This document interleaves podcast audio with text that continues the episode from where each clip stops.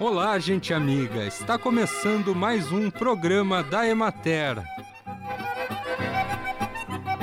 Produzido pela Gerência de Comunicação da Emater do Rio Grande do Sul e apresentado por Matheus de Oliveira. Na técnica, José Cabral.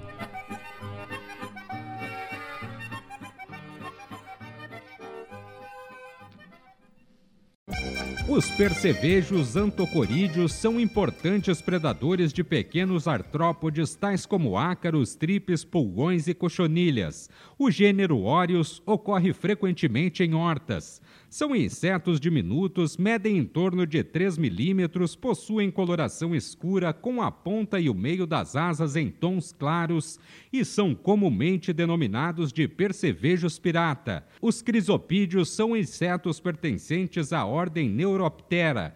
Os adultos são esverdeados e medem de 10 a 15 milímetros de comprimento. Possuem hábitos variados dependendo da espécie. Algumas se alimentam de presas e outras de substâncias açucaradas e pólen. Porém, as larvas são predadoras, buscando cochonilhas, pulgões, tripes, moscas brancas, cigarrinhas, ácaros, pequenas lagartas, ovos e larvas de cascudinhos, entre outros, tendo por isso grande potencial no controle de pragas. As larvas possuem três pares de pernas, coloração parda e grandes mandíbulas. Os ovos são colocados na extremidade de um fio produzido pela fêmea no momento da postura e assim ficam suspensos sem contato com a folha. Uma pessoa com deficiência não é uma pessoa doente. Aceite a deficiência. Ela existe e você precisa levá-la na sua devida consideração. A deficiência somente impõe, em casos específicos, a necessidade de adaptações. Não subestime as possibilidades nem superestime as dificuldades e vice-versa. As pessoas com deficiência têm o direito, podem e querem tomar suas próprias decisões e assumir a responsabilidade por suas escolhas. Quando quiser alguma informação de uma pessoa com deficiência, dirija-se diretamente a ela e não a seus acompanhantes ou intérpretes.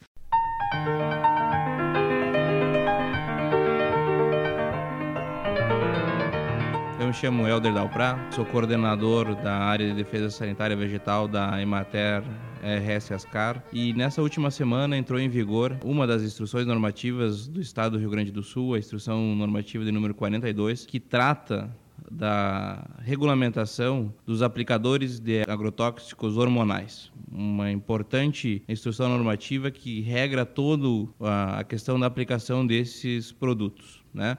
no qual os agricultores vão ter que realizar uma série de itens, parâmetros, características né, para para cumprirem o que está posto nessa resolução, nessa instrução normativa. Dentre elas, né, então a partir desse momento, todos os aplicadores deverão realizar um curso de boas práticas, né?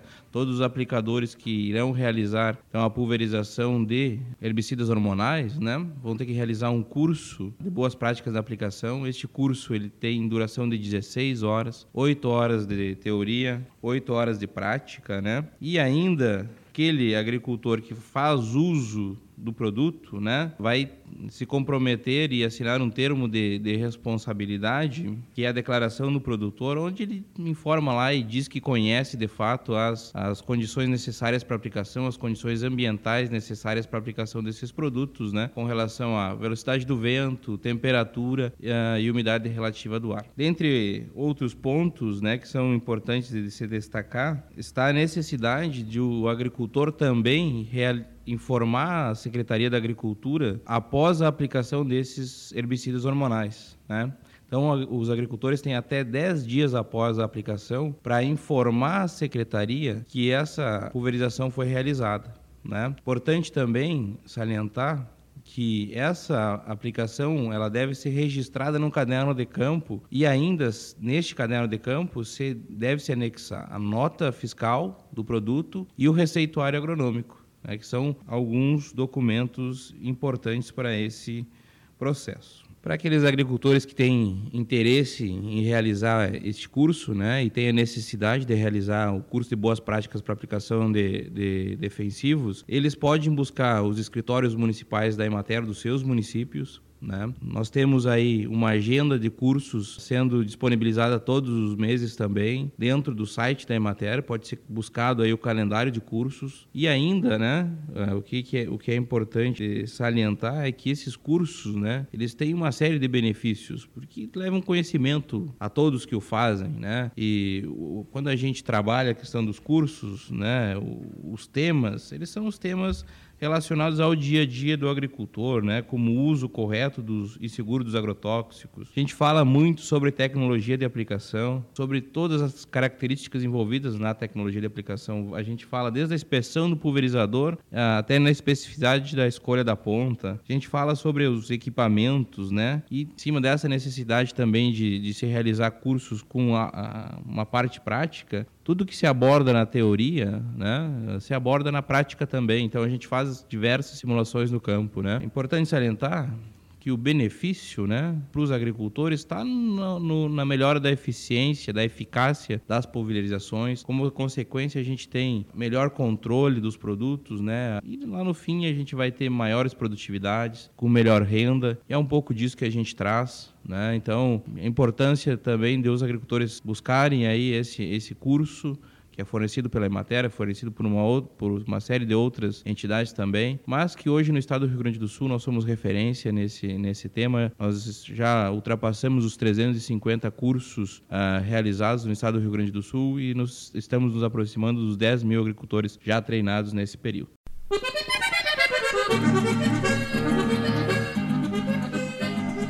Acompanhe agora o panorama agropecuário na regional da Emater de Caxias do Sul, com a poda de inverno ou seca concluída, os pomares de caqui demonstram início da brotação bastante antecipada, o que expõe os caquizeirais a possíveis danos por geadas tardias.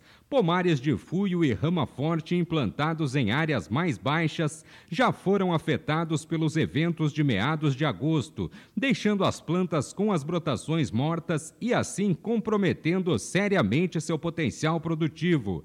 Os primeiros tratamentos químicos já foram efetivados nos pomares de brotação mais adiantada para a prevenção de fitopatias fúngicas, notadamente a antracnose.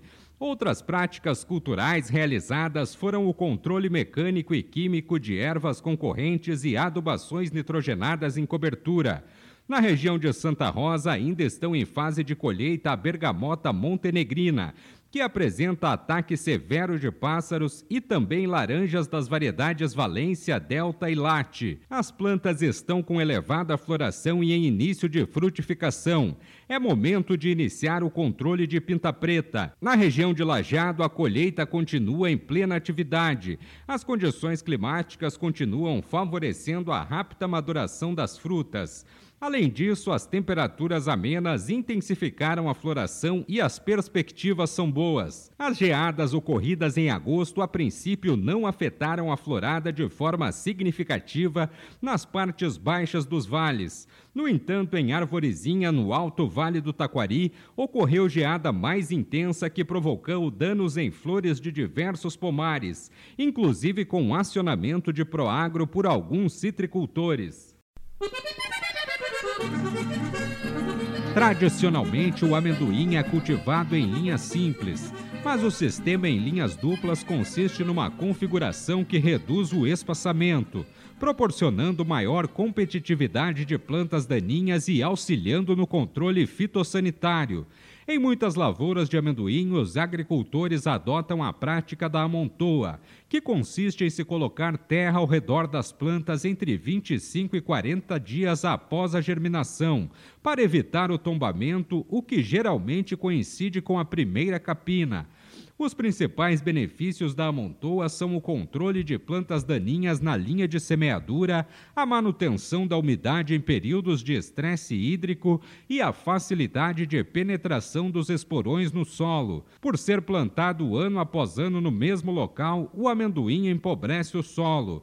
Daí a necessidade de se fazer a rotação de culturas, que também reduz a ocorrência de plantas daninhas e o surgimento de doenças e pragas, responsáveis pela queda da produtividade e pelo aumento do custo de produção. O plantio consorciado ou cultivo intercalar consiste em plantar outra cultura nas entrelinhas da cultura principal, ao passo que cultivo solteiro é o plantio isolado. E assim encerramos mais um programa da Emater. Um bom final de semana a todos vocês e até a próxima segunda-feira neste mesmo horário.